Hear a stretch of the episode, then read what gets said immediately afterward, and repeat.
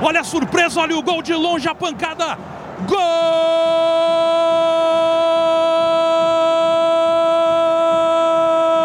do Santa Cruz. Um golaço do David não deu para o goleiro Marquezin. Olha a surpresa. Eu acabei de falar que o Santa Cruz não atacava. Um chute de longe. Marquezin não chegou na bola, bateu ainda na trave, foi para a rede, meteu na rede do Grêmio. Olha a surpresa na arena.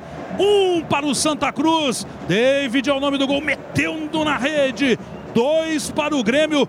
Olha a surpresa, Jason Lisboa. Que golaço, Lucianinho, de muito longe, muito longe. O David cruzou o meio-campo e com a perna esquerda na frente do reservado do Santa Cruz, ele arriscou um chute que veio com muita violência, meia altura, buscando o canto esquerdo. O Marquezinho voou para tentar o tapa e a bola passou por ele, bateu no pé da trave lado esquerdo e entrou Golaço! Golaço do Santa Cruz descontando aqui na Arena David.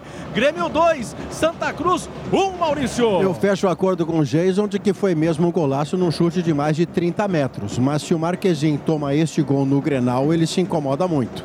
Não é frango, não é uma falha grave, mas era uma bola defensável porque de muito longe e no canto em que ele estava. O gol foi bonito, Bertoncelo. David marca seu primeiro gol neste galchão pelo Santa Cruz. A equipe de Santa Cruz do Sul balança balança as redes pela sexta vez no campeonato. O Grêmio sofre seu quinto gol. Mesmo assim, vitória gremista. Tricolor 20 pontos líder. Santa Cruz último colocado com 3 pontos.